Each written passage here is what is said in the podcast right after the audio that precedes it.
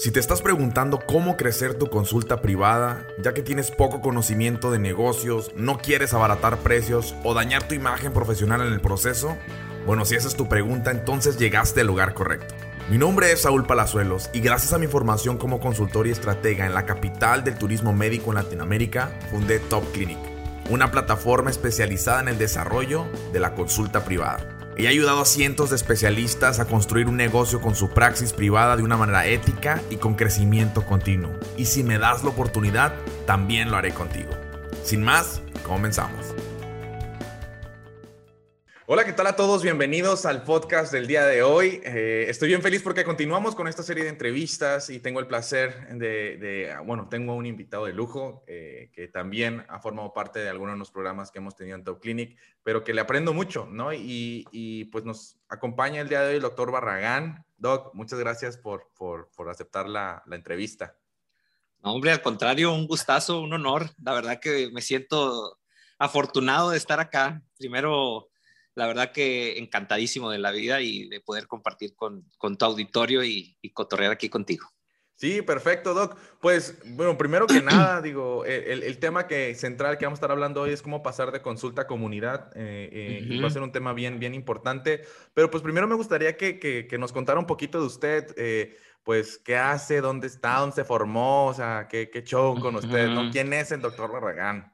Hombre, muchas gracias. Pues mira, la verdad es que, pues, bueno, primero que nada, soy, yo soy potosino, nacido en San Luis Potosí, pero me considero regiomontano por todo el, por todo el lado del país en dado. Mi familia es de Tampico, estudié en Monterrey, en la Autónoma de Nuevo León, soy egresado 100% tigre. en, la, en, la, Universidad Autónoma de Nuevo León hice medicina, ahí hice pediatría y ahí mismo hice cuidados intensivos pediátricos, ya hace unos cuantos añitos. Y ahora actualmente estamos, digo que estamos porque mi esposa y yo trabajamos juntos, eh, estamos en Los Cabos, en Baja California Sur, nos vinimos acá a explorar tierras este, del Pacífico. Y ya hace varios años, hace casi 12 años que estamos por acá en Los Cabos, la verdad con muchísimo eh, eh, pues gusto, ¿no? La verdad tenemos mucho tiempo acá en la práctica privada 100% y pues me desarrollo en el área de la pediatría, ¿no? 100%. La verdad es que en Los Cabos es una comunidad pequeña, relativamente pequeña, tiene unos 350 mil habitantes. Entonces es una comunidad pequeña que ha ido creciendo de, significativamente en los últimos, creo que unos 400 mil más o menos. Y, y lo que veo principalmente es consulta de pediatría general. Eso es lo principal. Terapia intensiva, la verdad es que en el medio privado hay poco pero de vez en cuando ahí nos echamos uno que otro, uno que otro drill con, el, con la terapia intensiva pediátrica, todo un reto en una ciudad pequeña, con recursos hospitalarios limitados, con especialistas. El, el, equipo de terapia intensiva normalmente trabaja en conjunto con otros especialistas y ha sido algo de lo más difícil que, que me ha costado para trabajar en la terapia intensiva pediátrica por acá, pero, pero encantado, la verdad, bien padre. Ok, súper bien, Doc. Y, y yo digo, empezaría también preguntándole cómo fue que da ese salto a la, a la práctica privada, o sea, cómo fue ese mindset, cómo fue ese, vamos, me voy por allá, o sea, esto es, o sea, ¿cómo estuvo? Sí, ¿cómo, cómo es ese cambio? ¿Qué, ¿Qué pasó? La verdad es que nosotros en, en la Universidad Autónoma de Nuevo León, en el, el, hospital universitario, nosotros tenemos un programa que combina la práctica, o sea, la, la residencia médica con, en el hospital universitario y con la parte de la medicina privada en, en un hospital, pues el top one en Nuevo León, y, este, y rotabas por allá. Entonces la práctica privada siempre fue algo así como que, wow, era como que salir al mundo exterior desde chiquito, desde el R1, R2, R3 y ya como intensivista también. Entonces, este, pues de ahí, de ahí viene el gusto la verdad es que yo veía cómo era completamente diferente, interactuar con mis maestros. Eso se lo debo a la escuela, la verdad. Es una escuela que, que nos comparte ese, ese, mundo. Ese mundo que de repente la gente que no está en un hospital, el hospital universitario se considera un hospital civil, le dice la gente, ¿no? O sea, porque no pertenecemos ni a la secretaría, ni al seguro, ni nada. Es completamente de la Universidad Autónoma de Nuevo León.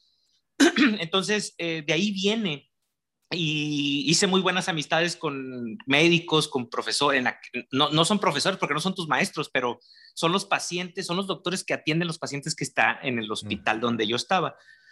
Entonces, uh, que es el Hospital Muguerza. Y, uh, y de ahí viene. Entonces me hice muy buen amigo de muchos doctores que ya estaban en la práctica y entonces lo seguías viendo, lo seguías viendo y cuando salí a la práctica, ya como intensivista, pues uno de los doctores me jaló y me dijo, vente a trabajar conmigo y pero en aquel entonces solo hacía terapia intensiva pediátrica en Monterrey. Okay. Entonces, este, así empezó Saúl. Y la verdad es que es, esta práctica privada viene completamente del rechazo. Okay. Porque me rechazaron completamente de las instituciones públicas. Eh, sí, la verdad que sí estuvo así medio doloroso, porque normalmente, gracias a Dios, digo, la verdad que siempre me fue muy bien en la facultad, luego el examen nacional de residencias y todo muy bien. Y pues yo salí de intensivista pediatra en Monterrey, era pues hace 12, 15 años, y pues la verdad es que no había intensivistas pediatras como para aventar para arriba. Es una especialidad joven que tendrá, o sea, mm, o sea, ¿qué te digo? O sea, mil a lo mejor, no sé, no me quiero equivocar en el número, pero, o sea, en aquel entonces habíamos 350 intensivistas pediatras en México. Entonces, no era tan fácil. Escuelas de terapia intensiva fuera de la Ciudad de México solo estaba Puebla y Monterrey, y eran dos hospitales nada más. O sea, fuera de la Ciudad de México. Ahorita ya en Monterrey creo que hay tres escuelas de terapia intensiva, o sea, ha ido creciendo mucho. en aquel entonces no. Entonces mi maestro, uno de mis maestros, Wilfredo Maltos, me invitó a, hacer el examen en el Seguro Social para la unidad de cardiología pediátrica y obviamente pues de terapia intensiva. Pues allá voy yo muy entusiasmado a querer echarle ganas, dije, a, forrarme del águila, a forrarme en la fila de los, del, del águila y para atrás los fielders, o sea, fue así como un shock este, súper interesante, pero bueno, yo creo que Dios tiene un plan para cada uno de nosotros y, y eso, la verdad que, pues me condujo, o sea, dijo, ¿sabes qué? Por aquí no es. Y pues ya sabes, ¿no? Como que agarran un resentimiento así medio... Les voy a demostrar. sí, exacto, yo no necesito, ¿verdad? O sea, y pues ya, y, y finalmente salió una oportunidad que yo no, no pedí, ahora sí que me buscaron, una persona que, que, es, que es un doctor que admiro mucho y que quiero mucho y que le agradezco pues, prácticamente el estar acá. Y él fue el que me contactó, un maestro mío, y me dijo, oye, están buscando un intensivista pediatra para, para Baja California Sur, ¿cómo ves? ¿Te avientas? Lo platicamos con mi esposa, le dije, ¿sabes qué? ¿Cómo es? Pum, vinimos, probamos y acá estamos, ya tenemos terruño, ya tenemos una nena, una niña chollera, se les llama a los oriundos de por acá. y pues ya comimos mangos. Dice que si comen mangos en Baja California Sur, marchas. Aquí te quedas. Entonces comimos mangos y pues acá estamos, Saúl. Este, y, y, pues ya tenemos ratito por acá. Sí, y digo, eh, está, está bien interesante porque a veces no entendemos, uno piensa que también nace así de, no, pues desde un inicio yo quiero ya la, la práctica privada y, que, y, que, y, que, no necesariamente puede ser por el mismo motivo, pero que digo, dos cosas interesantes. Te expusiste a un mundo diferente desde tu formación, eso te cambia el chip, este, definitivamente. y creo que es ese punto que, que mencionabas que pues es un hospital que no pertenece al sistema de salud, que es como me conviene que ellos vayan y vean cómo está la cosa, porque pues, lo van a traer para acá, no hay como conflicto de intereses. Es correcto. Es un punto muy, muy interesante que creo que a muchas universidades les hace falta como ese, esa, es correcto. esa iniciativa. ¿Por qué? Porque elevas los estándares, independientemente de cualquier otra cosa, elevas los estándares. Cierto. creo que hacer eso a veces a la institución pública como tal no le conviene porque entonces, pues es como que te quitan este, la venda de los ojos, ¿no? O sea, en ciertas cosas, oye, ¿por qué aquí?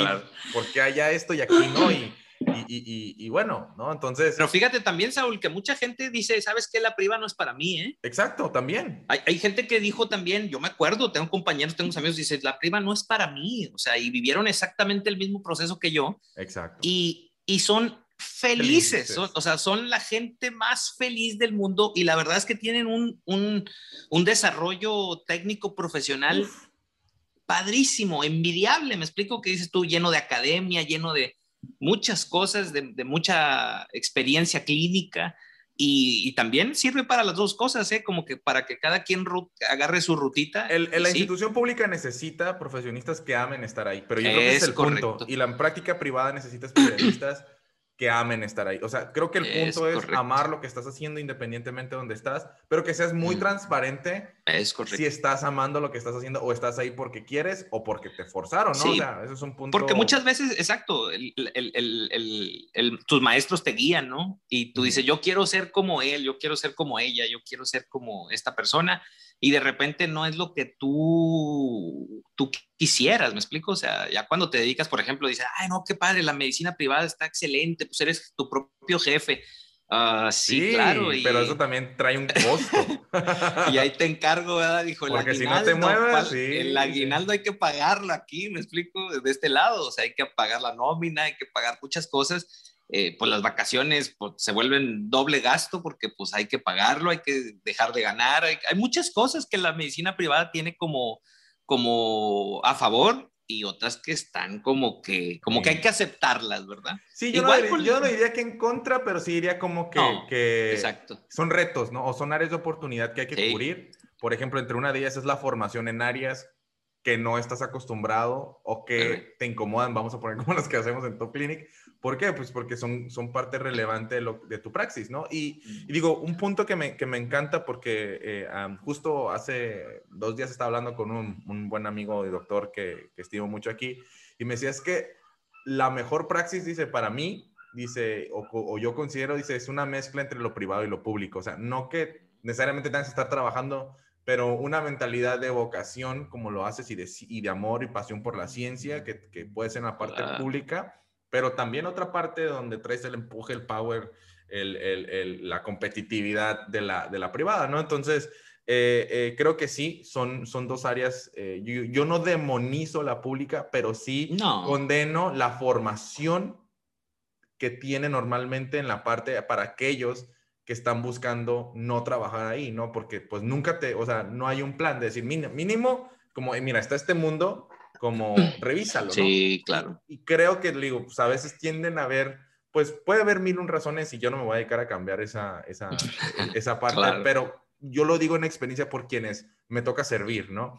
Donde me dicen, oye, es que si me hubieras dicho eso hace 10 años, o sea, me hubieras dicho hace 5 años, o si me lo hubieran dicho cuando estaba estudiando, o sea, estaría mejor, pues entonces, sí, nada más es esa, es, esa parte que pues nosotros hacemos nuestra labor y les hacemos entender, oye, vienes a lo mejor con un mindset de, de una pasividad o, o, de no entrar con todo lo que tienes al, al, mercado privado porque tienes miedo, inseguridades, piensas que te van a juzgar X y o cosas, pero eso es ah. porque estabas formado con un, un mindset pues público, ¿no? O sea, no. Yo creo que siempre lo que, lo que pasa ahí, Saúl, que al menos en mi opinión muy personal, yo creo que es más bien como que vemos a la medicina privada de repente desde el punto de vista general, cuando te gradúas, cuando te estás formando, como algo adicional. Mm. O sea, es como para, como para mi guardadito la priva. Y, o sea, y la base sólida, la confianza, la seguridad, la certeza te la brinda la institución. Yo lo veo con muchos de mis compañeros y, buenos amigos y la verdad que lo disfrutan bien. El problema es cuando, cuando eh, la, medicina privada tiene sus retos, tiene sus, sus competitividades, tiene sus cosas y, el, y, el, paciente, en este caso, en este caso el papá de mis pacientes, pues sí busca, de repente hay un sector de la población que busca específicamente un doctor que tenga un tipo de ciertos criterios, cierta formación, cierta idea.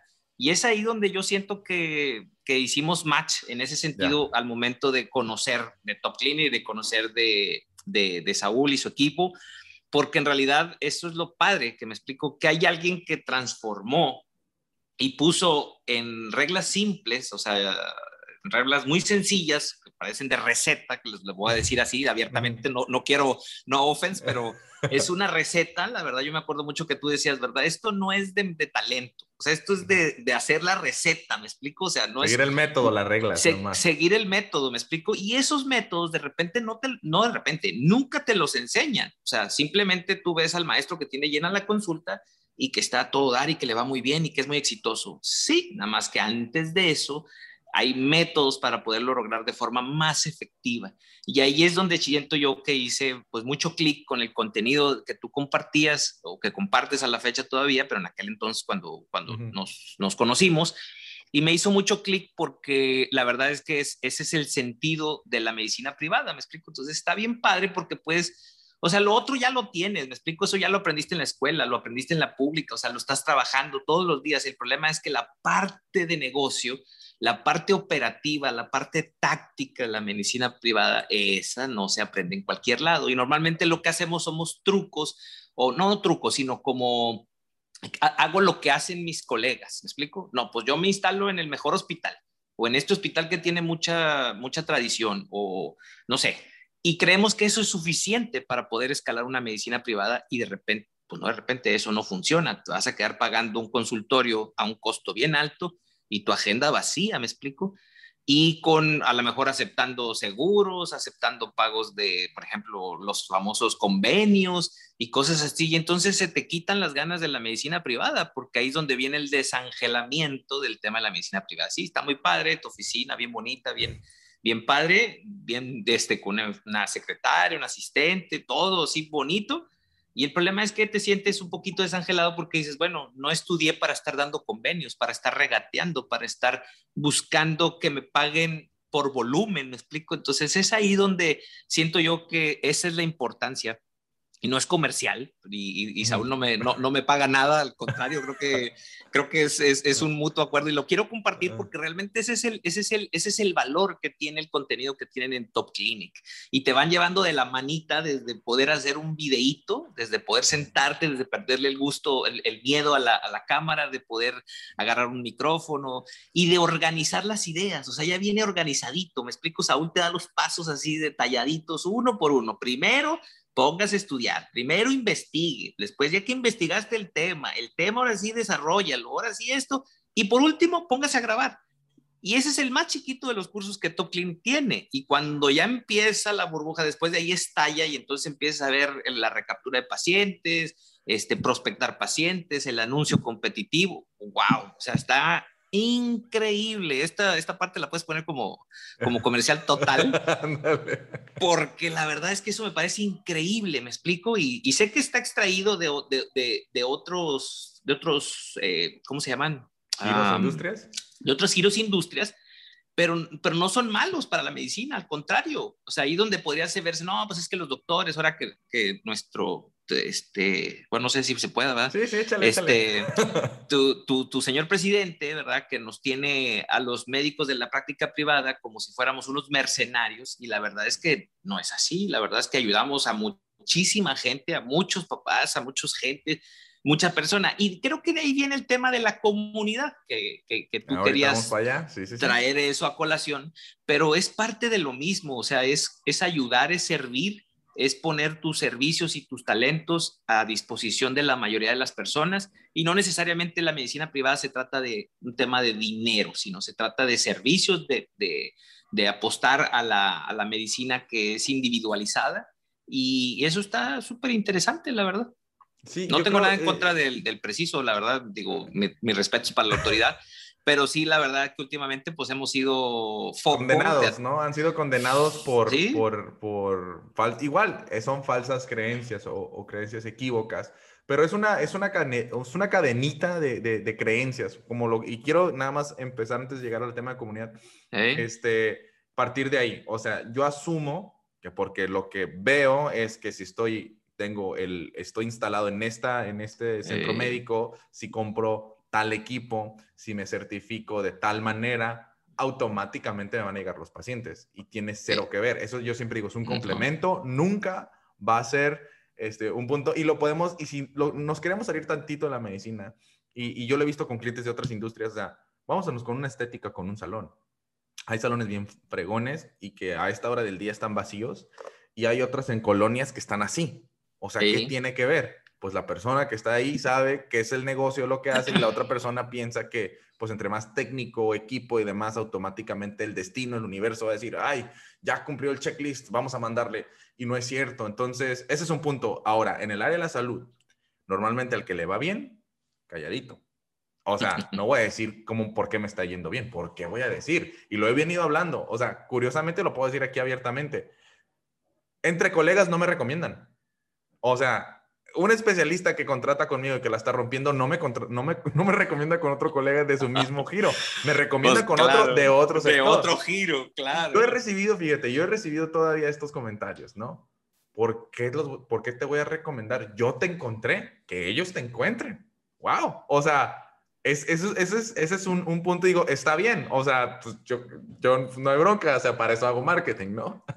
pero, pero es muy interesante, pues. En cambio, es como si yo fuera con, pues no, es que mi doctor es muy bueno, pues ve tú también con él. Claro. Pero es un punto donde si, también tenemos hasta demonizar la competitividad. Es que si le está yendo bien, no, es que si armamos un ecosistema más, más, más nutrido, más competitivo, de más alta calidad, todos ganan. Pero esa es otra conversación que a lo mejor me la voy a aventar en unos 10 años haciendo esto. Ahorita todavía no. Pero, pero es, es eso, es, es, es, como las falsas creencias o, malas experiencias son las que dominan un concepto, una percepción de, una labor en este caso vamos a poner la, cuestión eh, privada. Incluso, o sea, yo he escuchado ahorita, o sea, curiosamente, esto, esta, hace unas semanas que estaba en Obregón y, escuchaba a estos estudiantes de residencia hablar, ¿no? O sea, eh, justo eh, de, su, su, primer año, ¿no?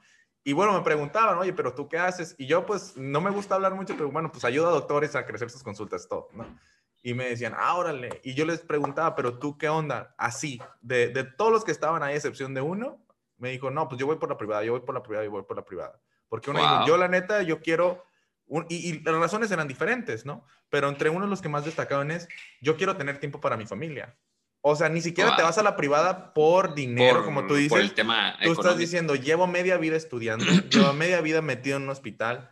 Creo que vale la pena querer un balance o querer uh -huh. algo este, distinto y que mi profesión sea el, sea el vehículo para eso. Entonces, ese es otro punto, pues, o sea, las razones por las cuales puede ser rechazo o puede ser también, este, te digo, una ambición de decir, o sea, ya llevo media vida aquí y no quiero esto, o sea, quiero esto otro, ¿no? Entonces, uh -huh. es nada más entender el por qué y, y irnos quitando creencias. Y entre las creencias o las estrategias que muchos enseñamos en Toplin, uno de los que yo les hablo, que esta, estas famosas este, reglas de contenido, que es constancia, consistencia, comunidad y conversión. Y, uh -huh. y, y ahí, Kido, yo para mí mis respetos, porque es, es alguien que, que, yo he visto y sigo viendo que la sigue rompiendo en esta parte, porque has logrado, eh, y lo hemos hablado, construir no una consulta privada, pero una comunidad alrededor de tu consulta.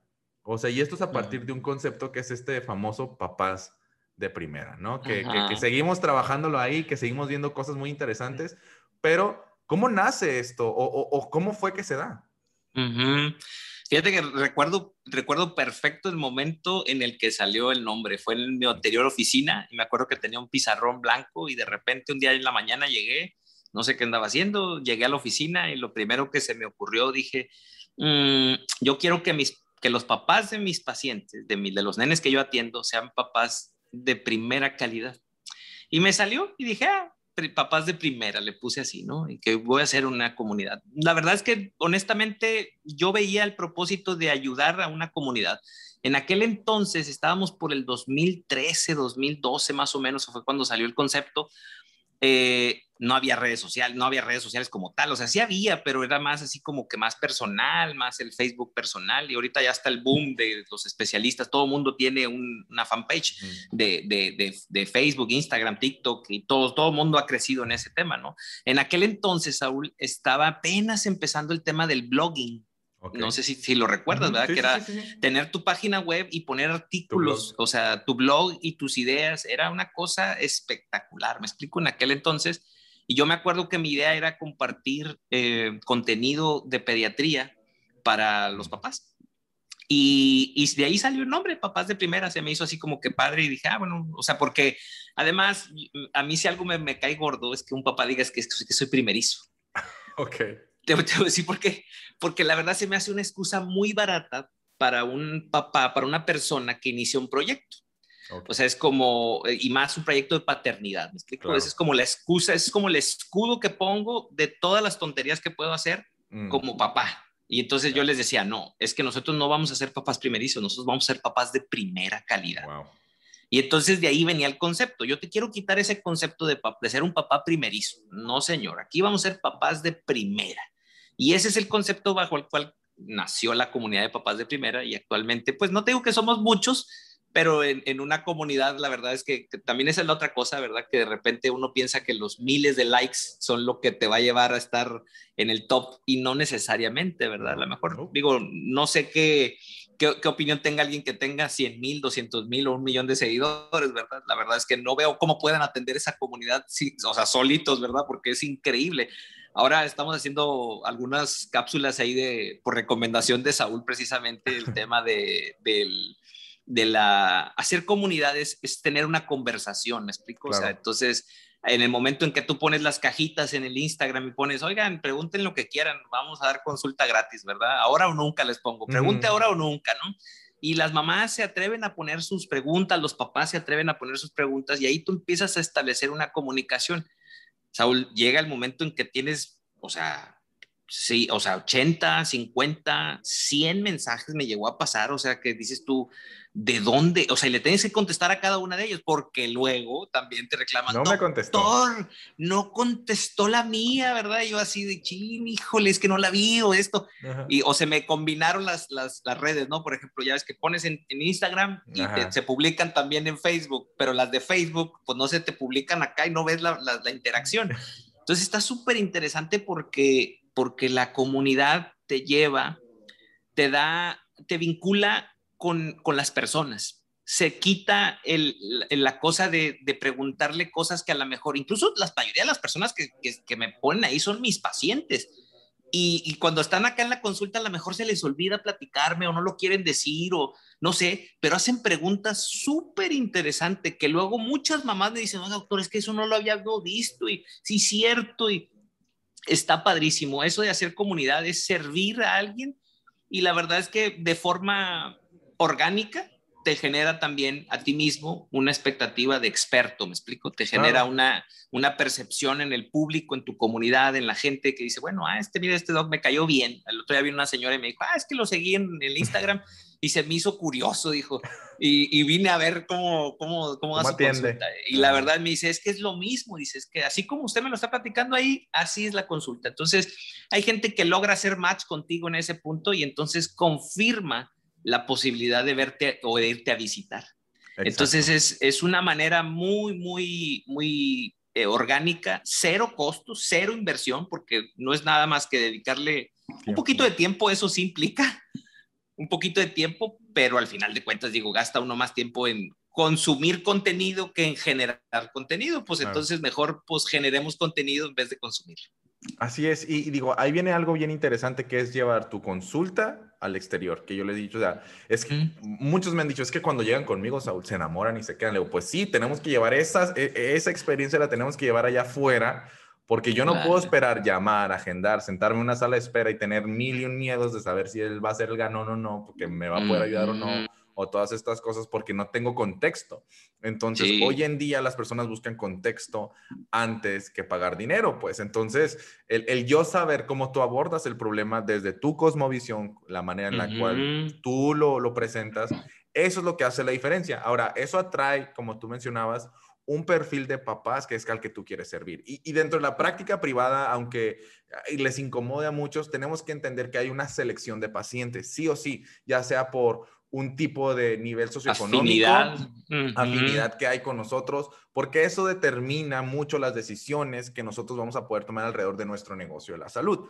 O sea, no somos una fundación. No somos un sistema público. Claro, hay momentos y hay tiempos donde por vocación podemos ayudar por gusto, pero de, esa manera no vamos a poder vivir. Y yo tengo muchos clientes, bueno, que, que cuando llegan conmigo es, pues es que no estoy ganando como, como quisiera, pero a ver, pero cómo estás operando también. Y, a veces veo esta, esta mezcla de vocación con lo que es una práctica privada donde, a ver, primero cubre tus necesidades, dale, deja que el motor camine y luego salva al mundo. O sea, eh, eh, yo les pongo mucho el ejemplo del doctor Chayet de aquí de Tijuana, ¿no? Donde digo, ok, pues él tiene su mega imperio, este, Codet, pero también tiene su fundación y su fundación ayuda a más gente que lo que cualquier otro oftalmólogo pudiera hacer eh, con mil y un esfuerzos. ¿Por qué? Exacto. Porque puso las prioridades, dijo, si, si, yo hago esto, entonces voy a poder hacer esto también. Y, y, eso ha roto ciertos paradigmas también padres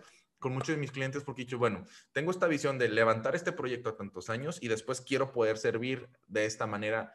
Y, y, vemos muchas cosas porque fiscalmente te conviene y bueno, todas estas cosas, esos beneficios claro, hacer ello, ¿no? Pero, pero es, es, esa parte también de, de, de nosotros verdaderamente ser conscientes del que al momento que nosotros exponemos nuestra personalidad, y no es como que si le tengo miedo no a la cámara, por eso les digo, empezamos con un método, independientemente, yo he visto, y, creo que uno de los ejemplos que doy en el curso es un pediatra, de creo que está en Quintana Roo o Yucatán, no recuerdo, este, y lo vemos a este pediatra Ah, sí, sí lo recuerdo. y, está así calmado y bueno, te voy a hablar, cómo es, tienes que cuidar a tu bebé. Es un doctor ya maduro, es un sí, o sea, e, está en este buen hospital y todo, y no, estamos viendo que ni siquiera es algo súper trabajado, pero es alguien que de con su manera, con su estilo, te da el consejo y me encantan los comentarios de las personas. Ese es súper pediatra, ojalá así fueran todos, qué buenos consejos son preguntas frecuentes y, y, es que estoy regalando mi consulta. No, la estás optimizando, estás pescando más, porque la gente que tiene una necesidad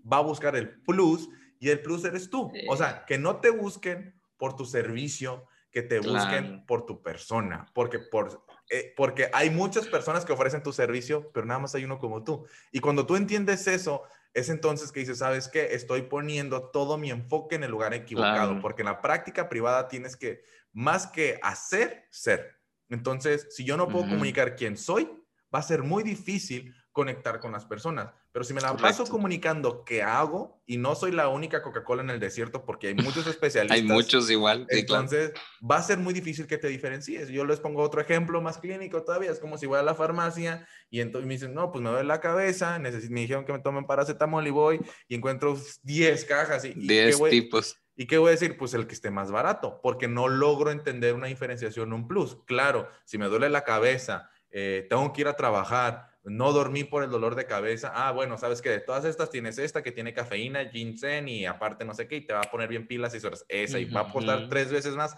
La pago porque lo que estoy buscando es quitarme el dolor y, que y, está más enfocada a lo mejor en mi estilo de vida o las necesidades que tengo en ese momento. Entonces, tiene que ver con, con, con, con, esa parte, pero también algo que, que, que me gusta en la parte de comunidad, Doc, este, ¿Qué ha aprendido? O sea, ¿qué, ¿qué, cosas han cambiado en su praxis privada gracias a empezar este tipo de, de dinámicas? ¿Ha implementado a lo mejor algún servicio nuevo? ¿Ha visto como otras áreas de oportunidad? Sé que sí, porque soy consciente de que hasta un curso se aventó de, de primeros auxilios, ¿no? exacto. O sea, ¿qué cosas impactan, no? Conversar con la gente ahí viene justamente escuchar a tu cliente, ¿no? O sea, tu cliente te dice, quiero un curso de primeros auxilios que a lo mejor dices enfocado a los niños. Yo les decía, no, mira, la tal fulanito da cursos de primeros auxilios y yo los refería para allá y, venían y me decían, doctor, es que pues sí estaba muy bueno, dice, pero aparte de caro, pues es que hablaban de muchas cosas y del trauma y de esto y de aquello. hágase uno para niños o sea, para los papás, pues enfocado al, por ejemplo, con el tema de la alimentación complementaria. En el tema de pediatría es uno de los retos más importantes con el papá, que tiene miedo a empezarle alimentos porque se le va a atragantar. Bueno, ese simplemente, y es escuchar a tu cliente, es tener esas conversaciones, ¿no? Por ejemplo, ahorita tenemos el de primeros auxilios para niños más grandes, eh, tenemos eh, el curso de alimentación complementaria, con mi esposa estamos haciendo el tema de lactancia y de mi, esposa es consultora certificada de lactancia materna y trabajamos en conjunto un tema de crianza y vienen varios proyectitos de libro, vienen varias cosas ahí que también hemos ido trabajando y que pues obviamente están ahí cosiéndose ya, pero ya a la vuelta de la esquina con el favor de Dios van a salir. Pero sí, es eso, claro que cambia tu práctica porque estás, estás oyendo de primera mano lo que tus pacientes quieren. Y a lo mejor te vas a dar cuenta que algunos de esos ni siquiera son tus pacientes, ¿eh? O sea, la mayoría de esos gentes también que te siguen, a lo mejor no son tus pacientes, viven en otras partes del país, incluso hasta fuera del país, pero te comparten ideas, te comparten cosas. Fíjese que acá mi pediatra me dijo tal cosa y que fíjese y esto, y entras en una comunicación bien padre y la otra cosa también que se abre también es el tema de la consulta digital. Actualmente, pues muchos pacientes te contactan y dicen, oye, doctor, es que yo vivo en Tijuana, vivo en Reynosa o vivo en tal lado y me gustó la idea, fíjese que tiene usted.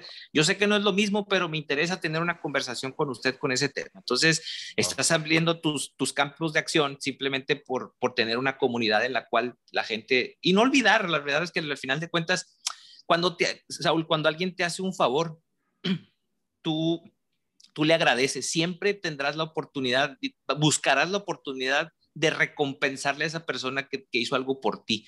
Y de repente, cuando tú compartes un tip, cuando tú compartes una idea, cuando expones algún consejo, alguna cosa muy sencilla, esa gente guarda eso a lo mejor de forma inconsciente y dice, oye, este doctor, pues sí, esto, aquello, y cuando brinque la primera oportunidad que necesite que atiendas a sus hijos, no va a dudar en, venir contigo y a lo mejor no dice, ah, le voy a devolver el favor del consejo. No. eso es algo que viene con... Una semillita. ajá, y viene con nosotros, ¿eh? el, que, el que te da el pase, nos, nos pasa, ¿no? Cuando vas manejando, que vas manejando y alguien te tiene un, un buen detalle contigo y te deja pasar, al, que sigue tú le das, me explico, o sea, es algo que se va, que se va expandiendo, ¿no? Exactamente. Déjame te cuento también que, que, tengo una, pues es una colega, es una compañera recién graduada en el tema de comunidad que yo admiro muchísimo, es la doctora Mariela. Eh, ella está en Monterrey y ella empezó este concepto de la comunidad en, desde que era residente. Ok. Viejo, tiene una comunidad de miles, o sea, de 15 mil, 20 mil, no me acuerdo cuánta gente tiene, desde que estaba en la residencia. O sea, la chava empezó en el momento de la residencia, empezó a generar esto, aquello, y tiene una comunidad, del, se llama Baby Bond, por ahí si la pueden seguir, es, es extraordinaria. O sea, y lo único que hacía era compartir lo que estaba aprendiendo. Así es era, era empezar a hacer, bueno, tiene una comunidad de mujeres increíble, hace sorteos, hace giveaways, hace 20 mil cosas. Ya tiene una, se acaba de graduarse este año, ahora en febrero. Viejo, yo no, me, yo no dudo de que tenga la agenda a reventar, ¿me explico? ¿Y sabes qué hizo? Simplemente se compaginó con una comunidad, le dio al clavo y hacía el, el café del Baby Bond, por ejemplo. Entonces, y ella ponía a compartir y todas las mamás. O sea, una comunidad espectacular. Ese es un ejemplo desde que, para los nuevos médicos, que la verdad es que tú puedes empezar a trabajar desde, desde antes, ¿me explico? Y, tú siembras, tú decides cuándo quieres sembrar. Tú, Exacto. Tú decides, y obviamente hay, hay siembras que, que son mensuales, hay siembras que van a ser anuales, hay siembras que van a ser... No, pero a veces uno, a lo mejor uno dice, no, no, es que ya hasta que, hasta que salga, hasta que me gradúe, me explico, ahí voy a empezar. No saben la cantidad de estudiantes de medicina que tienen este concepto y que están compartiendo información de valor, me explico, que están validando, que están haciendo cosas padres con todo respeto y ética profesional, lo que implica el, buen trato de, de la, de, de la profesión porque hay gente que piensa que esto es eh, como denigrarla o como menospreciarla o poner... Volvemos al punto de las, de, las, de las creencias falsas. De las creencias. y, digo, digo, perdón que interrumpa, yo tengo otro conocido, eh, el doctor Pavel Pichardo, aquí también en Tijuana. Este, él también está, el, el MedNotes eh, también está, mm. digo, varias personas que ubico eh, que están compartiendo, ya sea para otros médicos, porque he visto médicos compartiendo lo que están estudiando, las hacen infografías y lo suben, y otros médicos se nutran de eso, o él que está democratizando la información sobre cómo, cómo ser más efectivo en tu vida. Bueno, entonces, pues siempre, siempre tienes algo que aportar. Claro, y hay una comunidad, por ejemplo, lo que decías tú, o sea, es como que la de los papás, lo, de, lo del cliente, el paciente, ¿verdad? Pero como dices, hay doctores que se dedican a compartir a otros doctores hay un doctor, un cardiólogo que está en Ciudad de México, si no me equivoco, el doctor Hughes, que sale por ahí. tiene unas infografías padrísimas del tema de cardio y todo, y da cursos para doctores, me explico. O sea, su target en redes sociales, su comunidad no son los pacientes, son, son sus colegas, son los médicos generales, son los residentes.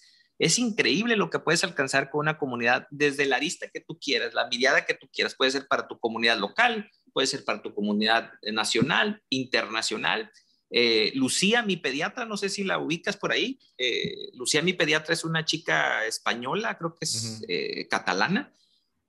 Bueno, o sea, tiene un impacto en una comunidad que tiene en, España, que ella es representante de, la Organización Mundial de la Salud. O sea, y llega a todos lados, me explico, hay gente que la sigue de México, de Chile, o sea, y a lo mejor, ¿qué posibilidades vas a tener tú de ir a consultar con ella? Dices, bueno, ¿para qué invierto en eso? No, es que simplemente eso te da una apertura diferente. Una... Ella llegó, por ejemplo, el, ejemplo este que te estoy dando de hacer comunidad, es que ella llegó a tan alta esfera que hoy es eh, membership y representante o, este, ¿cómo le llaman?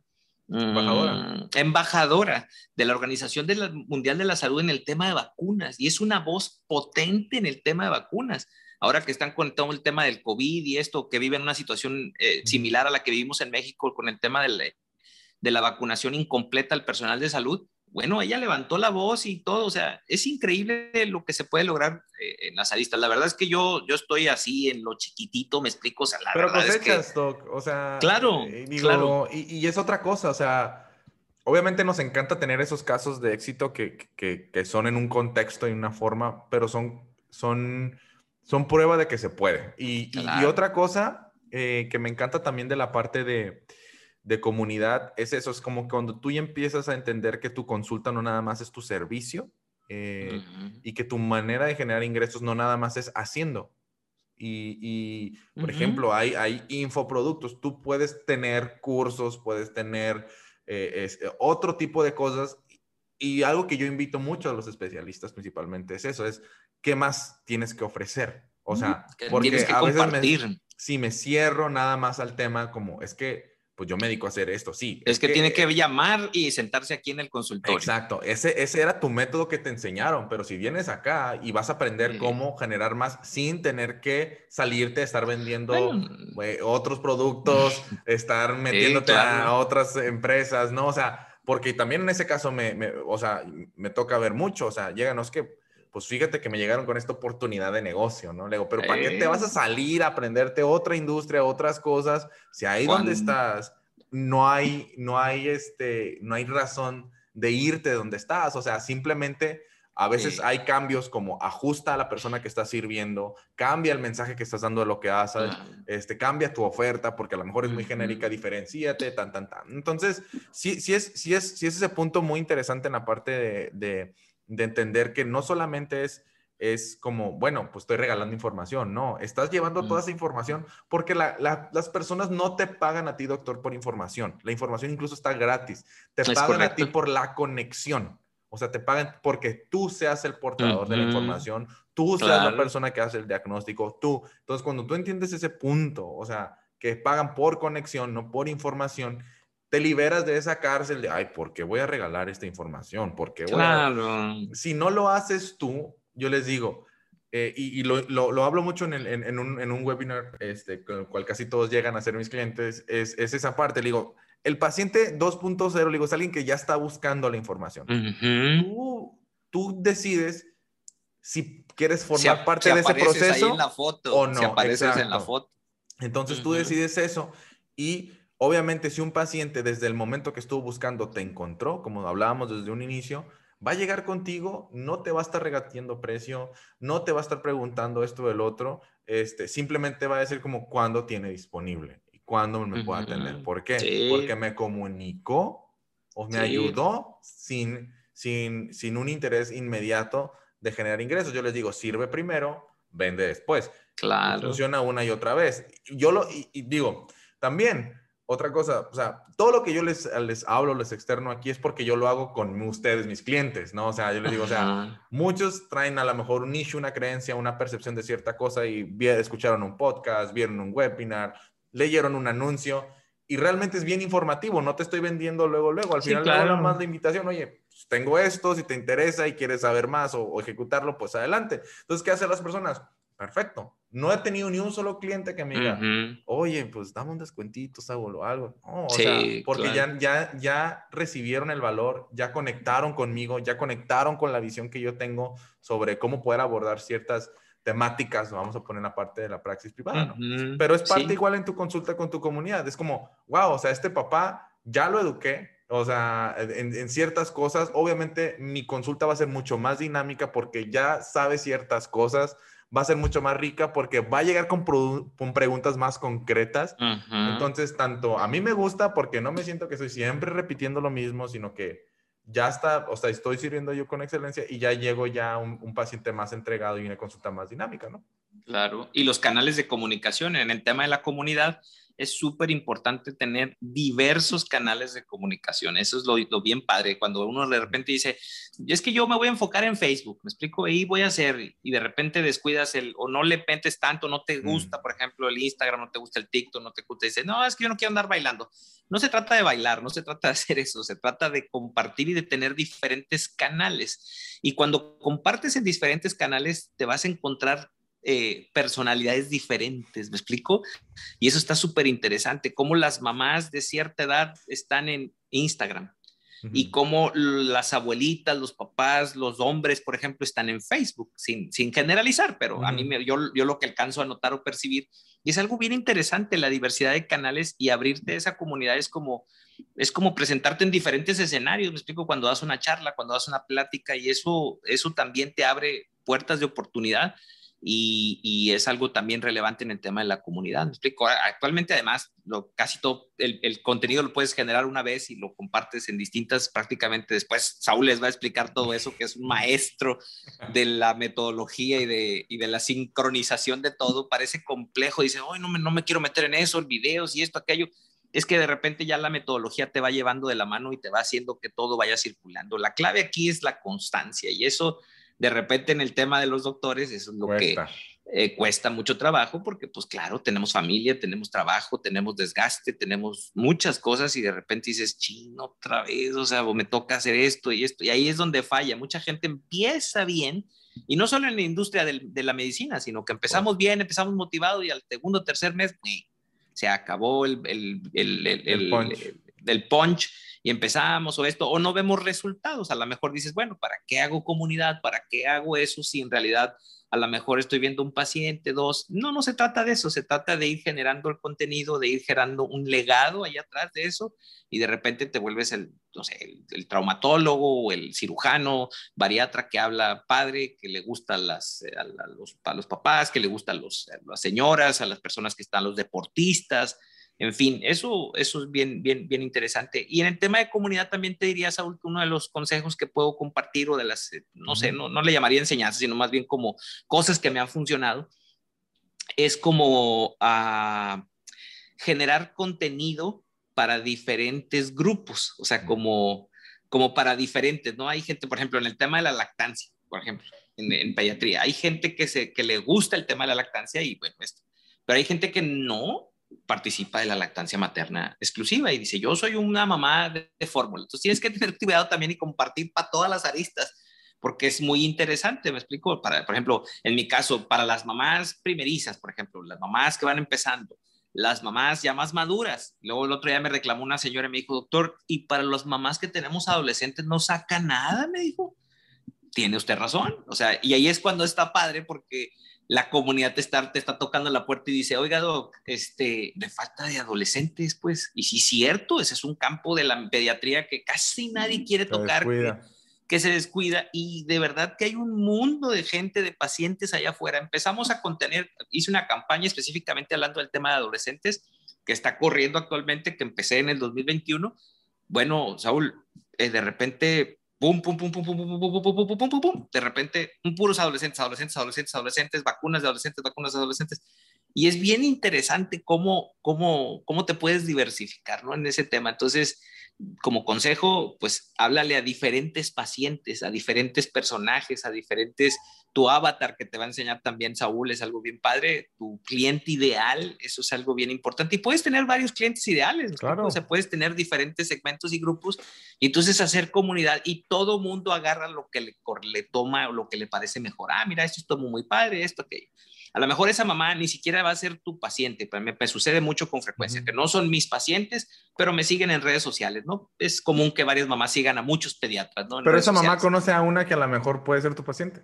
No, y al final de cuentas, después, en algún punto, te mando un mensajito, oiga, fíjese, doctor, que vi su publicación, esto, aquello, pero fíjese que mi doctor o mi doctora la maneja un poquito diferente, yo quiero esto, sé qué, y, y te saca una conversación o te, o te pide una consulta, y no porque saques consulta, no es sacar algo eh, para, o, hacerlo para sacar. Es un resultado objetivo. como tal.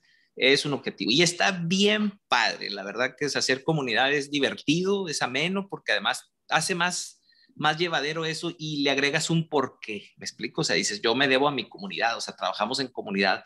Les pido a mi comunidad, por ejemplo, de repente compartan, no nada más estén ahí mirando, ¿me explico? O sea, de repente también yo les digo, no, pues yo sí pregunto y esto, pero también compartan su experiencia. Cuando una mamá comparte su experiencia de lactancia, su problema que tuvo en el embarazo, la dificultad que tuvo con su bebé de las enfermedades, o no sé, eso genera muchísimo eco y es ahí donde la comunidad se vuelve valiosísima, ¿me explico? Y, y, esa es otra pregunta que te quería hacer, porque muchos doctores les da miedo involucrar a sus pacientes o exponer sus pacientes. ¿Cómo, cuál, ¿Qué método sigues tú para, porque veo que subes fotos como acá con los papás, eso, o sea, ¿Cuál, qué, qué, qué, has hecho? Yo sé que al inicio lo empezaste, pero ya después hasta otros te están reclamando. ¿Y a mí por qué no me sube? ¿No? O sea, ¿pero cómo las iniciaste con eso? Las mamás se me enojan porque de repente es, es, es conexión, es lo que tú decías, Saúl. Es conexión. Yo creo que de repente... Eh, dejar de que mi doctor sea la persona a la que le llamo por teléfono, a la que me da una receta, al doctor que invito a la fiesta de mi hijo, me explico, o sea, mm, es parte, hay gente que me ha dicho, es que usted es parte de la familia, o sea, usted es parte de la gente, de, la, de, las personas importantes que están alrededor de nuestra familia. Y eso para, es, pues es muy motivante, me explico, y es súper bien. El tema de las fotos y todo eso, la verdad es que es simplemente eh, Crear una dinámica que ellos quieran involucrarse, ¿no? No nada más, oye, te, voy a tomar una foto. Es como, ah, mira, tengo esto, es por esto y ¿te animas? Sí, o sea, es Fíjate que es más, sencillo que eso, ¿eh? Es más sencillo que eso. La verdad que de todos, cuando tú sientes el clic con el paciente, terminas la consulta, están agradecidos, están muy contentos. Siempre les digo, ¿se pueden tomar una foto conmigo? Sí, claro, perfecto. Y, y, todos, 100 de 100, no hay quien me haya dicho, no, no, doctor, no, quiero. O, o no, incluso al contrario, todos, todos, todos quieren la foto. Todos me la piden, doctor, nos manda la foto, nos manda la foto, y ahí me, me, me taguean en sus, en sus redes y todo. Y eso va haciendo crecer todo, me explico, y de repente ahí, pues ahí apareces de repente en un Instagram que no, no sabías, y ah, caray, ya estuvieron ahí botaneando que el doctor, y que no sé qué, que la cara del doctor, y que el pobre niño llorando después de la vacuna, y el doctor quiere foto, lo tengo que hacer una así, ¿no? que estaba un niño recién vacunado, y estaba el pobrecito llore y llore, y luego alguien, o sea, como que esta señora lo subió a las redes sociales y dijo, ah, estoy bien, vacunaron a Raulito, ¿no? Y, y el niño todo llore y llore y, alguien más le puso en el comentario y dijo, no, ese doctor se la baña, que, cómo lo, cómo foto después de vacunarlo y no sé qué. Sí, digo, hay de todo, ¿no? Pero pues X, no es, no es el objetivo también. Ah, no, pero fue, fue cotorreo, me explico, pero eso, eso genera dinámica, eso genera interacción y, y la verdad que se disfruta, se disfruta mucho. Sí, porque yo creo que ahí rompes con el paradigma de, de, te estoy dando una consulta a involucrarte realmente en la consulta y hacerlo, como mm. tú dices, una, una experiencia, o sea, ya sé que viene mm. mi foto, ya sé que viene mi o sea, y a la gente le gusta porque es un plus, es un intangible de, de, de, de te reconozco a ti paciente por constancia, por, compromiso. Y, es una invitación, porque otro tema que yo veo mucho es, es que no termina mi tratamiento, es que ya no vienen. Bueno, dale otras razones ajenas a, la, a su educación, a su proactividad en temas de la salud para que te visiten. O sea, puedes hacer otras cosas para que ellos vengan. De entre ellas, a lo mejor no estaban inicialmente planeadas, pero esas cosas funcionan. O sea, es, digo, el día de mañana les va a salir un recordatorio en Facebook de hace un año tu vacuna, o sea, hasta Facebook les va a recordar que tienes que ir contigo, ¿no? O sea, e, e, están, están esas, esas partes bien interesantes de, de, de, los beneficios, de también crear dinámicas de, de, comunidad en físicas dentro ahí de tu, de tu praxis, el compartir, el celebrar el compromiso, el celebrar el, la acción, el celebrar la, la, proactividad de tus pacientes. Es eso, es una celebración, la verdad, es la celebración de estar juntos, de poder salir, incluso, por ejemplo, de repente lo pongo con los pacientitos que están enfermitos o se recuperó o esto, les pongo un antes y después, por ejemplo. Eh, eh, Elenita vino pesando quién sabe cuánto, ¿verdad? Corregimos las eh, eh, cuestiones de errores de, alimentación, nutrición, el concepto del Bibi, lo quitamos y seis meses después ya nos quitamos del tema del, peso bajo. Eso es fascinante para cualquier papá y es un reconocimiento natural para todo eso, me explico, la verdad que, y lo toman súper bien y lo agradecen y están súper contentos, la verdad es que sí, con el tema de las fotos y todo eso, eh, no, incluso pasa con pacientes de primera vez y con todo, vienen por su foto. Hay gente que me dijo, yo quiero mi foto con el doctor. Ah, pues está bueno, pues me explico. bueno, uno la toma, lo que quiera.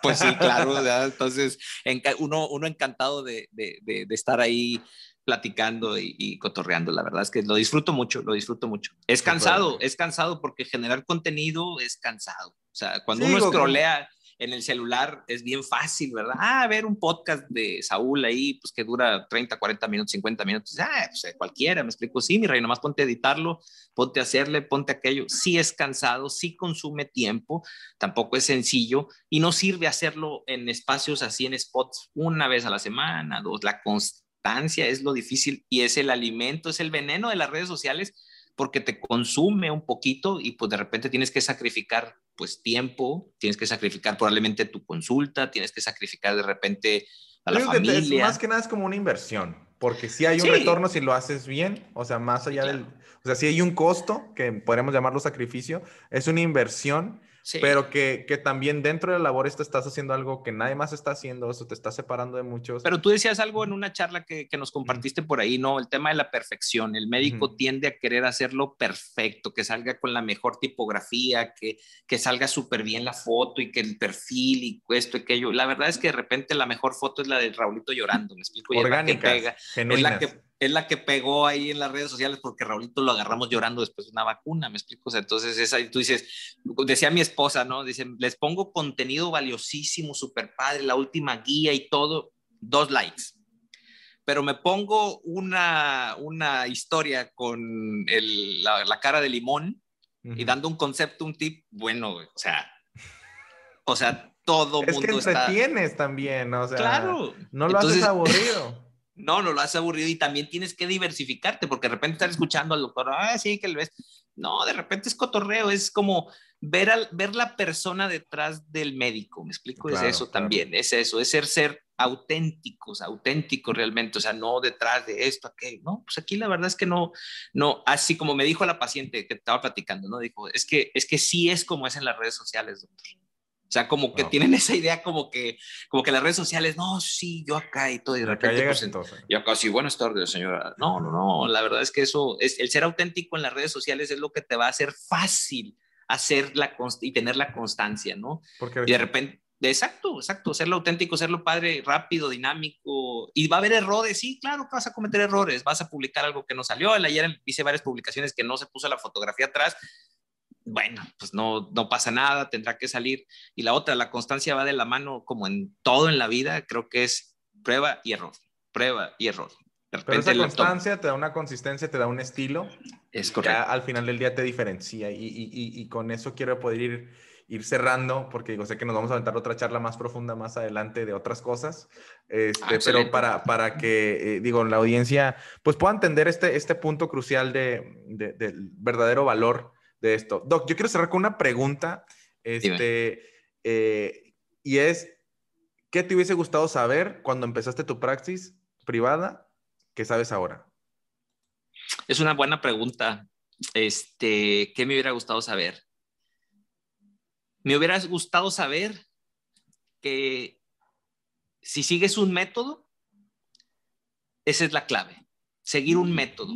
Seguir un método eh, las pautas y que si no te sales de ahí, eres constante, volviendo al tema de la constancia, está garantizado el éxito. O sea, no necesitas andarle investigando a ver qué funciona y qué no funciona. yo creo que actualmente mm, lo que tú estés pensando hacer, alguien más ya lo hizo. Y hay gente que está allá afuera que de repente uno no quiere invertir en eso para poder decir, eh, yo puedo ir al gimnasio, Saúl, yo veo que tú, que tú haces pesas, ¿no? yo puedo ir al gimnasio y puedo agarrar unas pesas, puedo pagar la mejor membresía en el super gym de aquí, de Los Cabos, y pagar, no sé, 15, 20 mil pesos al año. Eh, y eso no, eso no me va a hacer lograr las metas y objetivos que yo quiero. Pero si tengo eso, haciendo una analogía con el tema de la consulta, tener, estar en un buen lugar, estar, tener un buen estándar, prepararte bien, y te contratas un buen coach, o sea, un coach que ya sepa, que ya lo traiga, que esté, o sea, y que además te caiga bien y que compartas cosas con él. No, hombre, viejo, estoy seguro que puro músculo se me haría aquí, estaría yo así tipo Arnold Schwarzenegger. este, pero ese sería como que lo que me hubiera gustado saber es que debería de haber buscado el método, buscar el método, buscar un coach y em, eso, eso, me hubiera, eso me hubiera gustado. Y no lo digo por el tema de, Top Clinic, ni mucho menos, porque me hubiera ahorrado muchos dolores de cabeza y mucho dinero perdido, que es la otra cosa.